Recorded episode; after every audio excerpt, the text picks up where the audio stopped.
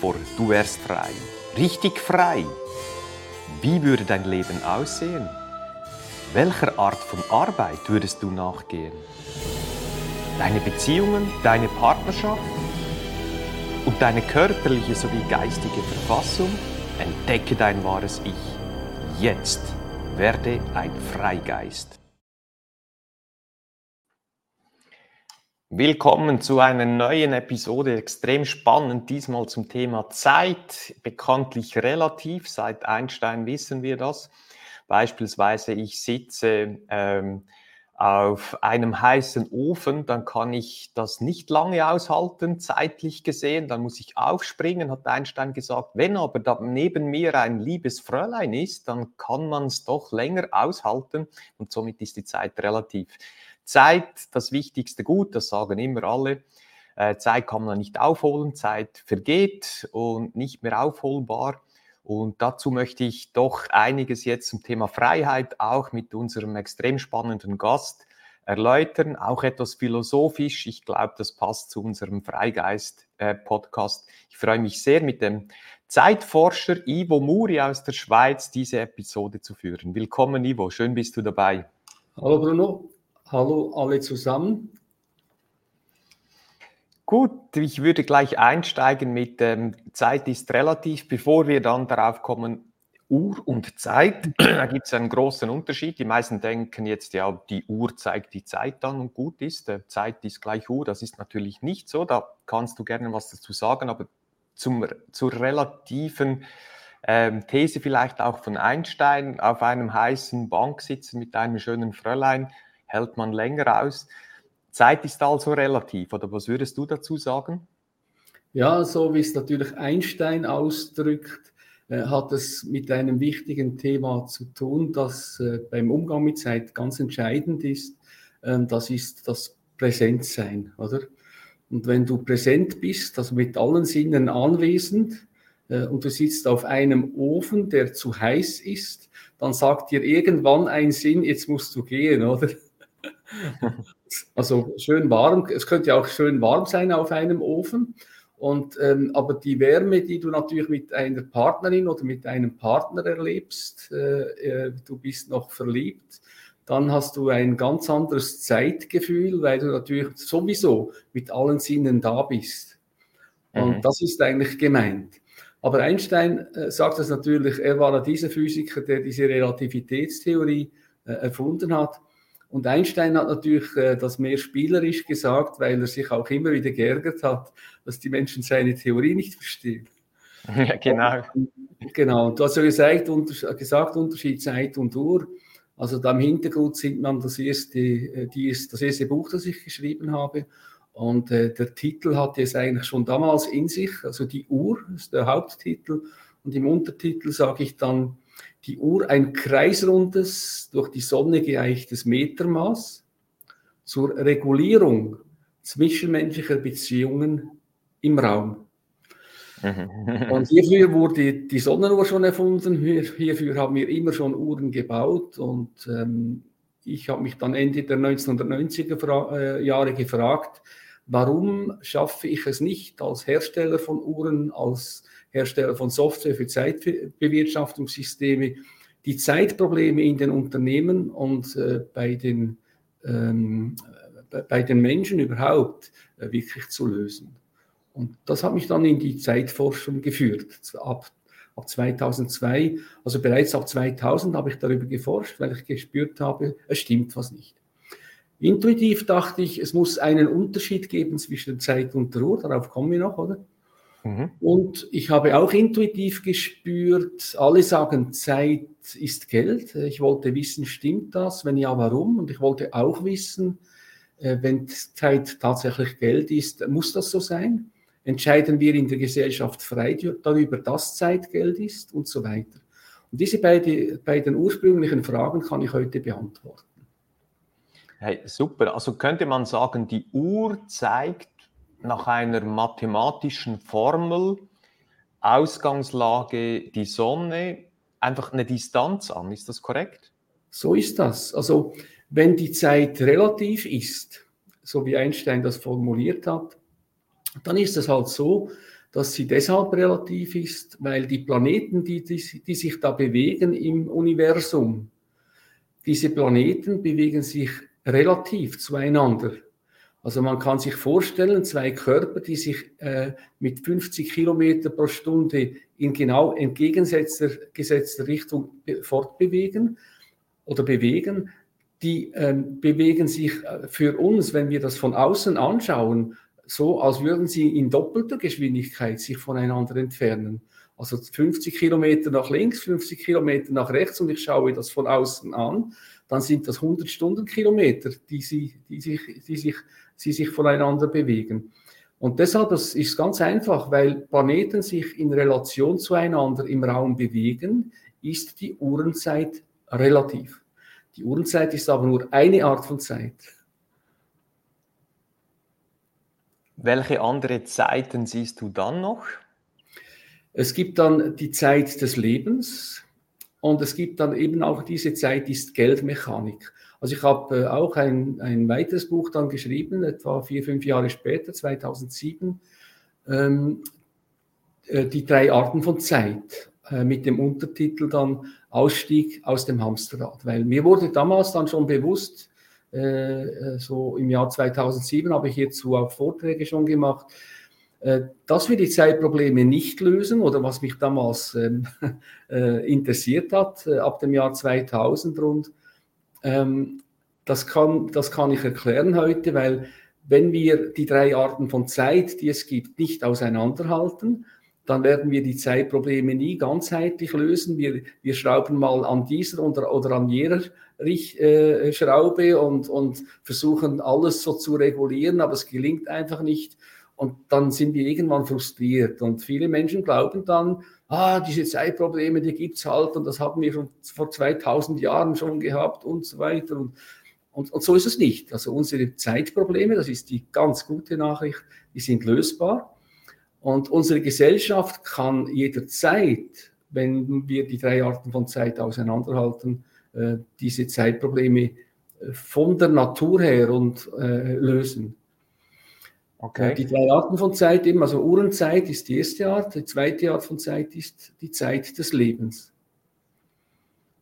Und ähm, die Zeit des Lebens ist nichts anderes als, äh, also Zeit ist eigentlich ein Energiewort und ähm, das stimmt etymologisch nicht ganz genau. Also etymologisch von der Wortbedeutung her oder von der Wortgeschichte her stimmt das nicht ganz präzis, was ich jetzt sage. Aber doch für uns, wenn wir die Zeitprobleme lösen wollen, müssen wir da mal davon ausgehen, dass Zeit und äh, Stunde äh, Energieworte sind. L'heure, die Stunde, das kommt von den Horen, Hora. Äh, ähm, und die Horen, das waren Göttinnen im, im, in der Antike, im, im antiken Griechenland. Und jede Stunde vom Tag war einer anderen Hore gewidmet. Ör, Hore, Hora, äh, die Horen, das waren äh, Göttinnen, die unterschiedliche Energiequalitäten hatten. Die ersten Sonnenuhren, die man gebaut hat, da hat man nicht, äh, man hat sich nicht dafür interessiert, wie viel Uhr ist jetzt, also präzis 13 Uhr oder 14 Uhr oder 17 Uhr, man wollte den Tag aufteilen in, in, äh, in, in äh, Zeitabschnitte. Und was es vorher schon richtig angetönt, eigentlich sind es äh, Raumabschnitte, weil die Planeten bewegen sich im Raum und das hat mit Zeit überhaupt nichts zu tun, also mit der Zeit des Lebens eben gar nichts zu tun. Indirekt dann wieder schon, das versuchen ja die Astrologen uns zu vermitteln. Aber ähm, es geht darum, bei der Sonnenuhr zu wissen, welche Stunde ist jetzt die erste Stunde, die zweite Stunde, die dritte Stunde, die haben unterschiedliche Zeitqualitäten. Und so hat man jeder Hore im antiken Griechenland eine andere Zeitqualität zugesprochen. Also man kann das ganz einfach erkennen. Also wenn Sie einen Jäger fragen, der da morgens um fünf oder einen Landwirt, der morgens um fünf schon auf dem Feld steht, die wissen das alle. Äh, am Morgen, in den frühen Morgenstunden verrichtet, Stunden verrichtet man andere Tätigkeiten als gegen Mittag, wo es ganz heiß ist, oder? Also von, von morgen bis Abend, äh, also von morgen bis Mittag nimmt die Energie äh, der, der Sonne zu. Und äh, nach dem Mittagessen, oder nach dem Mittag, nicht dem Essen, aber nach dem Mittag, nach dem Zenit der Sonne, nimmt diese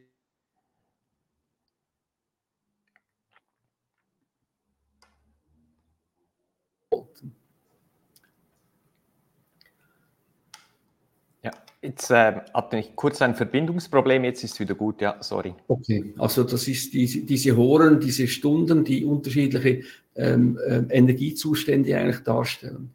Jetzt ist, es, jetzt ist es auch beim, äh, ähm, äh, das war die Stunde und wir haben noch, das, das Wort Zeit ist halt auch, also Zeit ist ein anderes Wort für Lebensenergie.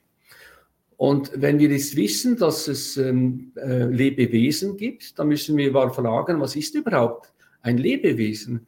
Und das ist auch wieder ganz einfach. Ein Lebewesen ist, solange es lebt, ausgestattet mit so etwas wie Lebensenergie. Und dieser Lebensenergie geben unterschiedliche Kulturen unterschiedliche Namen. Äh, der äh, Chinese spricht vom Qi, der Inder spricht vom Prana. Es gibt auch den Begriff des Odem. Äh, in der afrikanischen Kultur, also antikes Ägypten, gab es das Ka äh, als Lebensenergie. Und bei uns gibt es das Wort Psyche, was nichts anderes ist als das griechische Wort für Seele. Und jetzt wissen wir ja, wenn diese Lebensenergie durcheinander gerät, dann versuchen wir mit verschiedenen Methoden, Ayurveda, Qigong, Tai Chi, äh, also mit verschiedenen Methoden, auch Psychopharmaka oder psychologische Gespräche, versuchen wir diese Energie wieder äh, in Schwung oder in Einklang äh, mit dem Körper zu bringen. Und das sind alle, alle Heilmethoden, die wir in verschiedenen Kulturen dafür erfunden haben, damit diese Einmittung äh, des, äh, des, Körpers in dieser Lebensenergie äh, passiert. Und, Und ähm, ja.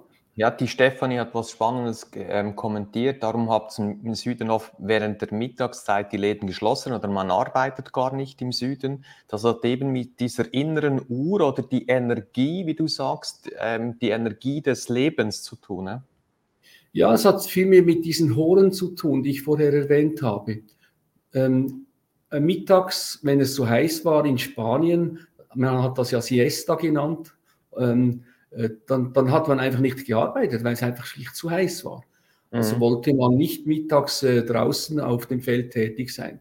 Und man muss auch wissen, für uns äh, äh, ist nicht mehr ganz klar aus der Wirtschaftsgeschichte heraus, dass ähm, bis ins Jahr 1800, also bis ins äh, Industriezeitalter, das dann begonnen hat, oder man könnte auch sagen bis 1820, 30, 40 rum, oder?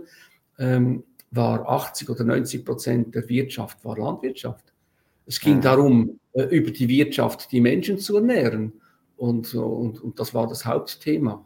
Unser tägliches Brot gibt uns heute. Und wenn wir heute auf die Wirtschaft schauen, wir kommen dann nachher, noch auf die dritte Jahr von Zeit, Zeit ist Geld, oder? Heute müssen wir eigentlich in der Kirche beten, unser tägliches Geld gib uns heute. Ja, genau. Das bringt uns jetzt zum, zur Wirtschaft, aber dazu noch eine Frage die letzten, sag mal, 30, 40 Jahre, insbesondere Stichwort Shareholder Values und so weiter, hat uns dann dazu getrieben oder die Firmen, dass wir scheinbar die Profitabilität steigern können, mehr Cash, indem wir mehr und mehr arbeiten und auch Schichtbetrieb. Das heißt, jemand, der jetzt um Mitternacht anfängt zu arbeiten bis, arbeiten bis morgens um 7 Uhr, da wird ja diesem Menschen extrem diese Lebensenergie genommen oder kann man sagen, nee, das gleicht sich dann schon wieder aus? Ja, es gleicht sich aus, aber wir wissen aus wissenschaftlichen äh, Studien, dass Nachtarbeit nicht gesund ist. Und das hat jetzt äh, mit unseren, ähm, also es, es, gibt ja in der, äh, in der Natur gibt es ja nachtaktive Wesen und tagaktive Wesen. Äh, und ähm, eine Eule ist nachtaktiv und, eine, eine, ähm, und andere Tiere sind tagaktiv. Wir wissen aber auch, dass diese, äh, dieses nachtaktiv und tagaktiv sein bei intensiver Jagd sich verändern kann. Also äh, ein, ein Gebiet, das intensiv bejagt wird, da kann es sein, dass Tiere von nachtaktiv auf tagaktiv wechseln. Welche Tiere das sind, weiß ich jetzt nicht mehr genau, aber es hat Zeitforscher gegeben, die das äh, so beschreiben. Und ähm, da muss man wissen, wir können uns natürlich diesem nachtaktiven und tagaktiven einigermaßen anpassen. Und äh, das können verschiedene Menschen unterschiedlich gut. Ähm, von der Natur her, es gibt ja diese Chronobiologie, die sich mit dieser, äh, in der Medizin, die sich mit diesem Thema befasst. Das ist auch gut erforscht. Wir wissen auch, dass wenn wir, äh, das gab so ein Experiment mal in, in, in München an einer Uni, wo man Menschen eingesperrt hat äh, in einem Kellerloch und die mussten dann äh, versuchen, trotzdem ihren Tagesrhythmus zu behalten. Und, und, und äh, interessant ist, äh, wir sagen ja, dass wir äh, unser, unser interner ähm, Rhythmus, wo die Organe miteinander kommunizieren, dass der, ähm, dass der durcheinander kommt durch diese äh, Nachttätigkeit. Und das ist tatsächlich das gesundheitliche Problem, das dann daraus entsteht. Also wir müssen uns vorstellen, dass durch die Tatsache, dass wir auf der Erde leben als Lebewesen und die Sonne uns den Takt in einem Tag-Nacht-Rhythmus vorgibt, dass dieser Tag-Nacht-Rhythmus anders ist ganz im Norden, wo im, im Sommer fast 24 Stunden Tag hell ist und, äh, äh, und im, im, Äquator und, und auf, auf, auf anderen, äh, also überall auf der Erde ist das ein wenig unterschiedlich. Und alle Kulturen passen sich ja diesem Rhythmus dann an. Und alle Kulturen passen sich vor allem dann auch ihre Arbeit diesem Rhythmus an. Und wenn wir jetzt wissen, dass wir heute in einer Gesellschaft leben, in der wir 24 Stunden, sieben Tage rund um die Uhr tätig sind, also heute ist es so, dass die Weltwirtschaft so zusammengeschrumpft ist, zeitlich äh, gesehen, äh, dass wenn wir heute aus, am Morgen aus dem Bett gehen, sind wir bereits im Arbeitsmarkt der ganzen Erde. Äh, gerade auch unser Interview jetzt mit dieser Telekommunikation, mit dieser Möglichkeit, äh, die zeigt das deutlich, dass wir, ähm, also wir sind, wenn wir jetzt rund um die Erde äh, Menschen haben in unserem Chat drin jetzt, äh, dann kann es sein, dass andere jetzt mithören oder live mit ähm, äh, diskutieren und die haben dann ähm, äh, Nacht. Mhm. Und hierzu muss man wissen, dass das halt äh, früher ähm, auch, es war, gab immer schon äh, eine Armee zum Beispiel, hat immer schon 24 Stunden gearbeitet, aber kein Offizier hätte unnötig, unnötig Menschen nachts äh, ähm, wach gehalten. Also, also, ich erinnere mich in der RS, dass es da mal so zwei oder drei äh, Menschen gab, die da nachts auf der Wache saßen und alle anderen waren am Schlafen nachts, oder? Mhm. Natürlich mhm. haben wir dann mal durchgemacht und so weiter, das, das hat es alles auch gegeben. Aber dann war dann wieder Erholung und wir wissen, dass, das, äh, dass uns das braucht. Also, oder ich erinnere mich, Karnevalzeit in Sursee oder in Luzern, du bist ja auch Luzerner, mhm. Bruno, ähm, Karneval, da gab es tatsächlich ähm, in meiner Jugend so ein, zwei, drei, vier, fünf Jahre, wo ich äh, sieben Tage nicht geschlafen habe. Mhm. Und ähm, das waren auch Extremsituationen. Also der Mensch kann das, aber kann es nicht auf Dauer. Also wir bleiben in diesem Rhythmus der Planeten und insbesondere in diesen Tag-Nacht-Rhythmus der Erde äh, eingebunden. Mhm. Ähm, eine Frage brennt bei mir noch. Du hast gesagt, die Zeit ist ja eben eine Lebensenergie und dann ein Metermaß, das auch abhängig ist von Menschen und Raum. Und wenn wir jetzt also eine Uhr nehmen und theoretisch ähm, 100 Kilometer mit der Uhr aufsteigen in die Höhe, dann würde dort die Uhr anders anzeigen als hier unten. Ist das korrekt? Ähm, das müsste eigentlich äh, so sein, dass wenn du weit entfernt bist, dass die Uhr längsamer läuft, als wenn du auf der, auf der Erdoberfläche bist, oder? Mhm. Äh, müsste auch so sein, wenn das wahr ist, dass die Erde rund ist. Es gibt ja Menschen, die das heute noch bestreiten. Äh, ich glaube allerdings nicht daran. Ähm, aber wenn, wenn das so ist, dass die Erde rund ist und um die eigene Achse dreht, so wie wir das heute in unserem ähm, Verständnis haben, äh, dann ist es wahrscheinlich schon so, dass der, die, die Zeit eigentlich auf einem Berggipfel anders verläuft, langsamer als auf Erden. Aber natürlich auf, auf, auf der Ebene, auf Meereshöhe. Aber es ist natürlich für uns nicht wahrnehmbar. Das ist so eine ja. Relation, die wir nicht, äh, diesen Unterschied können wir mit unseren üblichen Sinnen äh, nicht wahrnehmen. Okay. So wie auch die Zentrifugalkraft. Wir, wir, empfinden ja nicht, dass wir da immer äh, uns äh, ähm, wehren müssten, dass wir nicht weggespült werden durch die Erdumdrehung, oder? Mhm. Aber die Energie oder die Einflüsse der Planeten, wenn das einen Einfluss auf die Zeit hat, wahrscheinlich auch auf den Menschen, nur bewusst können wir das nicht wahrnehmen, aber unbewusst oder sehr sensible Menschen sollten wahrscheinlich diese Planeten auch spüren, theoretisch. Ja, also es gibt ja das mit, Mond, mit dem Mondrhythmus, Vollmond, wo man sagt, dass, ähm, also wenn einer launisch ist, das kommt von Luna, die, die, der Mond, ah. oder? Und äh, okay. launisch, das heißt, ich bin mondanfällig, ähm, oder? Ähm, mhm. Das heißt, wenn Vollmond ist, ähm, bin ich dann nicht gut aufgelegt oder kann nicht schlafen. Ähm, und ich glaube schon, dass es das gibt. Also wir wissen von den Pflanzen, vom Wachstum her, dass da gewisse Dinge ähm, äh, Einfluss haben. Und wir wissen auch, die Mondkalender, die es gab, das waren ganz präzise Kalender, wo man wusste, äh, wann man etwas ernten und, und, und, und wann man etwas säen soll. Und äh, wir wissen beim Holzschlag inzwischen auch, das ist, äh, es gibt in Österreich sehr gute Spezialisten, die das sehr gut kennen. Beim Holzschlag wissen wir auch, dass ähm, der Mo der, die Mondphase, ob ich ein Holz bei Vollmond oder bei an, einem anderen Mondzustand schlage, äh, dass das einen Einfluss hat.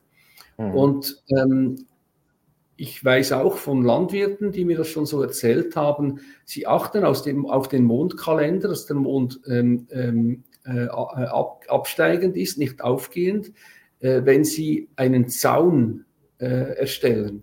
Beim wenn man einen Pfahl einschlägt und man macht das bei aufgehendem Mond, dann ähm, löst der sich eher wieder aus der Erde, als wenn man den einschlägt bei abgehendem Mond. Das ist offenbar äh, empirisch äh, äh, jedem ja. Landwirt heute klar. Ja. Kenne ich auch, genau.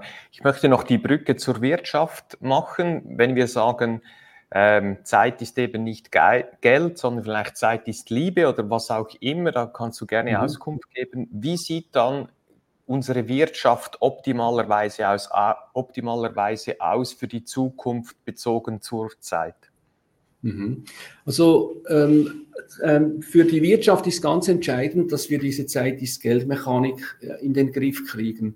Und mir ist bewusst geworden, dass ähm, diese Zeit ist Geldmechanik hauptsächlich verantwortlich ist äh, für das Hamsterrad, in dem wir uns äh, unfreiwillig, aber auch äh, unbewusst äh, oder mit, äh, mit wenig ähm, Gedanken einfach einsperren. Diese Zeit ist Geldmechanik entsteht aus der doppelten Buchhaltung, die wir führen. Und wir könnten die Wirtschaft, wenn wir sie nach dieser Zeit ist Geldmechanik einteilen, könnten wir aufteilen in Schuldner und Vermögende oder in Fixkosten, also Fixkostenschuldner und Fixkostenzahler. Und wir könnten sie aufteilen in Schuldner und diejenigen, die das Vermögen haben. Und äh, wenn eine, Wirtschaft von, äh, von Beginn weg startet, also Deutschland nach dem Zweiten Weltkrieg, äh, da hat Edward Tenenbaum, ein, ein sehr, sehr guter Ökonom, der diese Zeitmechanik auch, Zeit ist Geldmechanik auch verstanden hat, eine gute Grundlage gelegt für dieses Wirtschaftswunder. Und ähm, würde dieser Edward Tenenbaum heute noch leben, würde er ganz sicher, da bin ich überzeugt, wieder auf Staatsbanken plädieren. Es geht nicht ohne Landesbanken in Deutschland, es geht nicht ohne Kantonalbanken in der Schweiz. Und dass Deutschland nach dem Krieg genau nach dem Vorbild der Schweiz aufgebaut wurde, das hatte einen Hintergrund. Wir wussten, in der Schweiz war lange Frieden. Und über eine Staatsbank kann man diese Zeit ist Geldmechanik jederzeit aktiv beeinflussen. Privatbanken können das deshalb nicht, weil sie miteinander im Wettbewerb stehen. Und jeder muss schauen, dass er von der anderen Bank nicht gefressen wird. Also UBS, CS, also die Schweiz hat jetzt noch eine Großbank und wir hatten doch einen so schönen Bankenplatz vor 30 Jahren noch. Unglaublich, dass man das in 30 Jahren zerstören ja. kann. Und da möchte ich auch äh, vielleicht mal ein Zitat äh, wagen, oder? Also der Gründervater der Zürcher Kantonalbank, äh, den zitiere ich im Buch Die Uhr und auch im kleptokratischen Manifest, das jetzt mehr als 20 Jahre alt ist schon. Ähm, der Gründervater der Zürcher Kantonalbank sagte, äh, wir brauchen diese, Sta also das war um 1870, wir brauchen diese Staatsbank, um den nur am Eigennutz interessierten Privatbanken gehörige Konkurrenz entgegenzustellen, den Zins zu bekämpfen und den kleineren und mittleren Gewerbestand vor der Ausbeutung durch die Privatbanken zu schützen. Und es war Sehr damals so, Ja, ja, also es war damals sehr aktuell, weil viele private Bankiers haben begonnen, eigene Geldscheine auszugeben. Mhm. Wir nannten, wir, die, die Geldscheine hießen damals Zettel. Und wenn wir heute von einer Zettelwirtschaft sprechen, in der Schweiz ist dieser Begriff noch bekannt, eine Zettelwirtschaft ist diese Wirtschaft, wo plötzlich so viele Zettel da im Umlauf sind und niemand weiß mehr, hat das überhaupt noch einen Wert oder nicht. Und ich glaube, diesen Zustand haben wir ja heute wieder. Und jetzt, statt dass die halt Zettel ausgeben, geben die heute Bitcoin und andere Kryptowährungen aus, oder? Jetzt haben wir genau diesen, diesen gleichen Salat. Also es wird nicht gehen, ohne dass gescheite Ökonomen jetzt wieder überlegen, was an diesem Geldsystem falsch ist. Das, dort ist der Ursprung. Und dann aber auch, das ist das andere dann, diese doppelte Buchhaltung daraufhin äh, zu untersuchen, dass die Wirtschaft nicht in drei andere Kategorien plötzlich aufgeteilt wird. Ich nenne diese drei Kategorien ganz kurz jetzt. Ähm, wir könnten sagen, äh, das hat John Ziegler mal gesagt, dieser bekannte ähm, ähm, ähm Befürworter von Frieden, Befürworter, äh, Bekämpfer von Armut. Er war auch äh, für die UNO, war er ähm, für das Menschenrecht auf Nahrung war er zuständig. Ja. Er hat, immer, er hat mal ein Buch geschrieben, glaube ich, sogar zu diesem Thema. Äh, die Art Wirtschaft, die wir heute haben, ist eine Menschenfresserökonomie. Also große Firmen fressen kleine Firmen, schnelle Firmen fressen langsame Firmen und äh, der mit dem anständigen Preis wird geschluckt von dem, der mit Billigpreisen geizig geil operiert und dann sehr schnell viel Geld äh, äh, ernten kann und dann das andere und, und den Anständigen über, übernimmt. Oder? Also mhm. Menschenfresserökonomie, das glaube ich, das kann man heute beobachten. Und dem voraus geht eben eine andere Art der Ökonomie, die ich als Fallenstellerökonomie ähm, äh, bezeichnen würde. Um nicht ähm, gefressen zu werden, versucht jeder den anderen in eine Fixkostenfalle zu treiben oder in die Schuldenfalle. Also äh, es werden Menschen gesucht, die bereit sind, Schulden zu machen, oder es werden Menschen gesucht, die bereit sind, Fixkosten zu machen. Und äh, äh, alle diese ähm, Fixkosten weisen auf Sozialbeziehungen hin. Also Fixkosten beim Vermieter, äh, beim, beim Mieter, Miete sind fixe Einnahmen beim Vermieter. Ähm, dann äh, genau das Gleiche bei, bei allen äh, anderen Fixkosten, also wenn Sie Löhne nehmen äh, Lohne, Lohnfixkosten, Monatslöhne äh, sind beim Mitarbeiter äh, fixe Einnahmen, bei der Firma fixe Ausgaben. Und da versuchen dann alle, das zu flexibilisieren. Also alle versuchen dann, möglichst keine Fixkosten und möglichst keine Schulden zu haben. Und dann führt das dann dazu, dass eine Menge Menschen aus diesem System rausgespült werden und die dann nur noch in prekären, und prekär heißt auf Deutsch unsicher, in unsicheren Arbeitsverhältnissen arbeiten. Und hier bräuchten wir mehr Sicherheit. Also ich bin sicher, äh, das äh, ist sehr exzessiv jetzt gemacht worden. Also Menschen fressen Fallensteller. Und jetzt die dritte Art, äh, wo, die, wo, wo wir dann darüber sprechen müssen, ist Räuberbanden. Also ich sage, heute leben wir in einer Menschenfressen, Fallersteller, Räuberbandenökonomie. Warum? Ja, wenn Sie mal schauen, jetzt viele KMU, die jetzt gefressen wurden, Menschenfresser, die sind, äh, die, die, die haben sich jetzt formiert zu Groups, oder? Keiner zu klein, ein Group zu sein. Und ich habe auch immer gesagt, was diese Globalisierung anbelangt, KMU, keiner zu klein, global zu sein. Mhm. Und, und KMU ist per Definition lokal. Und jetzt heißt es, ja, das ist halt per Internet und jetzt kann man natürlich, ja, aber das führt dann wieder zu einer Sklavenwirtschaft, wo irgendeiner billig arbeitet für zwei Franken in, in Südwestindien, oder? Und bei uns müsste man diesen, diesen Menschen äh, viel mehr Lohn bezahlen. Ja, das ist doch gut, sagen sie dann, weil die Menschen, die dann dort in Südwestindien leben, die können dann wieder mit ihrem Geld auch wieder einkaufen. Ja, die in Südwestindien müssen einen eigenen Wirtschaftskreislauf mit eigener Währung machen. Und dann haben die ihre Ruhe und, ihre, und ihre, äh, äh, ihren Frieden und wir hier auch. Und damit sind wir glaube ich, schon wieder beim ersten Buch, das ich geschrieben habe. Die Uhr, ein kreisrundes Metermaß zur Regulierung, also kreisrundes durch die Sonne geeichtes Metermaß äh, zur Regulierung zwischenmenschlicher Beziehungen im Raum.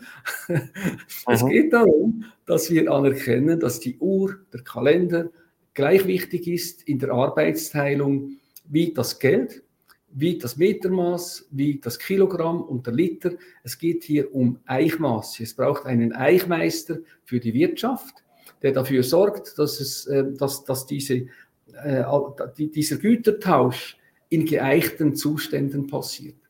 Und ja, das und Wichtigste, dazu, ja. Dazu braucht es die Regierung, weil ich, ich denke jetzt, wenn ein Unternehmer bei uns zuschaut und äh, wenn ich dich richtig verstanden habe, wäre dein Tipp, der äh, KMU-Unternehmer hat lokal vor allem zu arbeiten. Äh, sein Markt, sein Kundenkreis ist lokal, Zentralschweiz beispielsweise oder meinetwegen Deutschschweiz. Dann wird dieser Unternehmer aber sagen, dann bin ich nicht mehr konkurrenzfähig. Ja, Oder? genau. Also bei den Währungen ist es so, eine Währung, die nicht geeicht ist, dürfte per Definition gar nicht Währung heißen. Warum?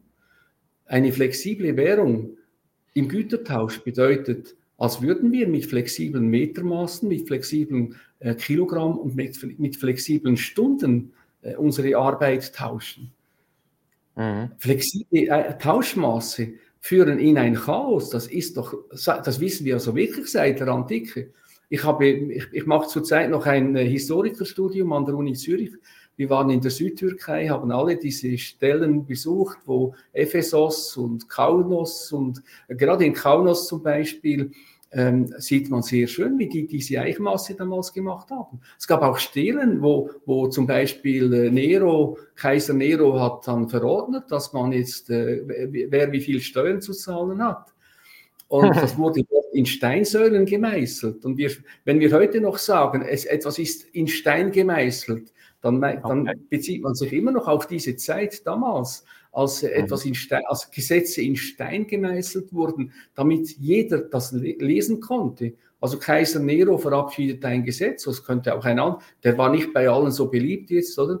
Aber es mhm. kann auch andere Kaiser oder Könige haben das gemacht. Äh, und das war dann so, dass das, ähm, dass das für alle klar war, äh, dass, das, äh, dass diese Tauschmaße aufeinander abgestimmt sein müssen. Und sie müssen vor allem abgestimmt sein, weil sie halt einfach, äh, äh, sonst kann man gar nicht fair wirtschaften. In einer mhm. hochkomplexen Wirtschaft ist recht, oder? Also das heißt, ähm, erstens wahrscheinlich den Goldstandard einführen, dass die Währung wieder gebunden ist an ein, ein fixes Gut. Zweitens, die mhm. Regierung, was du gesagt hast, müsste das verstehen und gewisse mhm. Rahmenbedingungen einführen äh, gemäß deinen Ausführungen. Und dann käme der Unternehmer auch Anreize über, dann wirklich lokal zu arbeiten. Weil jetzt, wenn er lokal arbeitet, sagt er, dann kann ich schließen, weil das bin ich nicht mhm. überlebensfähig. Oder? Genau, also gehen wir mal zurück zur Nation, zum Schweizer Franken, zur Schweiz. Ähm, als wir den Schweizer Franken 1907, äh, als wir die Nationalbank gegründet haben, äh, dann, da, da, haben sich eigentlich alle Kantonalbanken zusammengeschlossen und äh, inklusive Liechtenstein. Und wir haben eine Währungsunion gemacht mit Liechtenstein. Wir haben gesagt, wir müssen mal jetzt diese Währung mal für unser Land in den Griff kriegen. Äh, weil es gab damals auch große Krisen überall und man musste irgendwie reagieren. Und dann hat man gesagt, man macht den Schweizer Franken und äh, man hat natürlich den äh, Goldstandard damals gehabt, aber es, ist richtig, dass es viel zu wenig Gold gibt, als dass man in einer hochkomplexen Wirtschaft heute noch den Goldstandard einführen könnte. Okay. Aber es gab eine ähm, Lösung, bereits 1944 in Bretton Woods lag die auf dem Tisch, als man den Dollar als Leitwährung eingeführt hat. John Maynard Keynes, äh, der Begründer der London School of Economics, als diese noch tatsächlich eine soziale Marktwirtschaft vertrat, nicht wie heute, wo sie diesen Turbokapitalismus mitgeprägt hat. Äh, der Gründervater der, dieser, dieser, dieser, der Gründer dieser äh, Schule war John Maynard Keynes und er hat 1944 den Bankor vorgeschlagen. Also im Gütertausch international eine internationale Währung äh, und jede, jedes Land hat seine lokale Währung. Das war die Idee. Das hat aber dann denjenigen nicht gepasst, die die Nationen nicht wollten. Also den heutigen EU-Turbos, wenn du so willst. Mhm. Und, dann haben, und, und dann gab es ja viele EU-Kritiker, die gesagt haben, dieser Euro wird nie funktionieren. Ja, warum funktioniert er nicht? Du kannst nicht Freihandel haben zwischen, äh, zwischen äh, ähm, äh, politischen Räumen und Währungsräumen, wo die, die Lohnunterschiede äh, derart sind, dass der eine verdient zwei Franken pro Stunde und der andere 30 Franken pro Stunde im gleichen, äh, im gleichen Segment. Freihandel macht alles kaputt in dieser Situation. Also man kann das mit dieser diese Krise zwischen China und USA kann man ganz einfach auf einen Punkt bringen. Freihandel plus flexible Wechselkurse, also flexible Ellen, oder? Gleich Weltwirtschaftskrieg. Mhm. Ja, das, also jeder Ökonom, der sein Handwerk versteht, weiß das. Mhm. Zurück zur Antike, wie war das damals? Wir wussten, dass es nicht geht, dass man einfach dann diese Währung frei laufen lässt. Es braucht die Verantwortliche für diese Währung. Und die Verantwortlichen für diese Währung, bereits unter Julius Caesar war das klar, ähm, die haben nie neu geschöpftes Geld gegen Schulden ausgegeben. Neu geschöpftes Geld wurde vom Zensor ausgegeben. Der Zensor musste jedes Jahr wechseln, also der, der Kaiser hat jedes Jahr einen neuen Zensor bestimmt. Und ähm, der neue Zensor hat dann äh, die, die öffentlichen Ausgaben für Brückenbau, Straßen äh, und alles, was für die Res Publica, für die öffentliche Sache wichtig war, ähm, hat, er, hat, hat er dann finanziert. Private haben das gebaut, also fast alles war privat von der Wirtschaft her, aber nicht das Geld. Die Währung ist eine Res Publica. Genau gleich wie die, wie, wie, die, wie die Straßen eine Res Publica sind, die Energie, das Wasser und so weiter. Alles Lebensnotwendige darf man nicht einfach in private äh, Hände geben und schon gar nicht einem internationalen Wettbewerb aussetzen, wo dann plötzlich jemand aus China oder Nordamerika äh, äh ein ganzes Land beherrscht, weil er die Energieversorgung dieses Landes beherrscht. Mhm. Also aus Sicht des Unternehmers ziemlich aussichtslos, wenn sich die Rahmenbedingungen, sprich Politik, nicht ja. ähm, ähm, verändert. Aus ja. Sicht noch eines Privatmenschen, also, vielleicht. Ja. Um, um das deutlich zu sagen, noch, die Unternehmer müssen immer im Rahmen der Rahmenbedingungen handeln, welche die Politik vorgibt. Ja. Und die Politik gibt ja nicht nur die Gesetze vor, sie muss ja auch die Institutionen vorgeben. Und dort ist immer wieder die Frage, was ist eine Res Publica? Was ist eine, also Res Publica heißt Publica öffentlich, Res Sache. Res Publica heißt auf Deutsch, es ist eine öffentliche Sache. Und unsere Juristen haben das alles vergessen. Ich weiß nicht, wo die heute, heutigen Juristen das gelernt haben, aber ganz sicher nicht bei, bei Menschen, die in der Tiefe verstehen, worum es geht, wenn man eine Gesellschaft organisiert eine, eine Privatrechtsgesellschaft, wie wir sie heute haben, führt immerhin das Gleiche, weil der Unternehmer und der einzelne Mitarbeiter oder der einzelne Mensch muss ja dann in, in, mit diesen Rahmenbedingungen rennen. Und was tut er? Um zu überleben, macht er selber Menschenfresser, auch wenn das mhm. von der Natur her nicht ist. Er wird selber zum Menschenfresser, er wird selber zum Fallensteller, er wird selber äh, äh zum, äh, was war das dritte? Ähm, Fangsteller und äh, ha, Räuber. Er wird selber eine Räuberbande bilden, mit der er dann überlebt, oder? Ja. Genau. Und als, aus privater Sicht würde das jetzt heißen, möglichst keine Fixkosten, wenig Fixkosten, um schnell flexibel zu sein und nicht so abhängig. Ja, genau. Also um nicht in dieses Hamsterrad zu kommen, äh, muss man schauen, dass man die Fixkosten tief hält und die Schulden tief hält. Wenn man das nicht kann, dann ist man gefragt, politisch aktiv zu werden. Und das staune ich immer wieder, oder? Da, kennst du das, das Lied auch von, ähm, äh, äh, vom Politiker Sanders, von Mani Matter? Kennst du das? Ja, sehr gut, ja. Also gut. Er, er war ja top motiviert gestartet und am Ende dann seine Rede und so war dann gleich ausgewaschen wie alle anderen. Ja. Ganz genau. Also Sanders will Politiker werden, will alles anders machen und am Schluss macht es gleich wie alle anderen. Und der genau. Schlusssatz oder am Schluss des Liedes sagt Mani Matter dann, also Herr Sanders, ich hoffe, Sie haben verstanden, machen Sie es anders, sonst wird es nicht anders. Ja, genau. Und das ist, was wir allen Politikern sagen müssten heute. Äh, ja. Beginnt doch wieder selber nachzudenken. Spürt doch mal nach, was hier nicht stimmt. Kann eine ja. Gesellschaft funktionieren? Kann ein Land äh, seine Bevölkerung um 30 Prozent wachsen lassen innerhalb von 20 Jahren und dann immer noch ein Sozialgefüge haben, wo wirklich, äh, wie wir es in der Schweiz mal hatten, wo, wo, wo, wo jeder für, für den anderen auch sorgt? Also ich habe eine Zeit als Sohn eines Turmuhrenbauers erlebt, da kommt mein Vater nach Hause und sagt, du, der, äh, der, der XY ist jetzt ähm, Vater geworden, braucht mehr Lohn. Ähm, mhm. Der andere hat geheiratet, braucht mehr Lohn.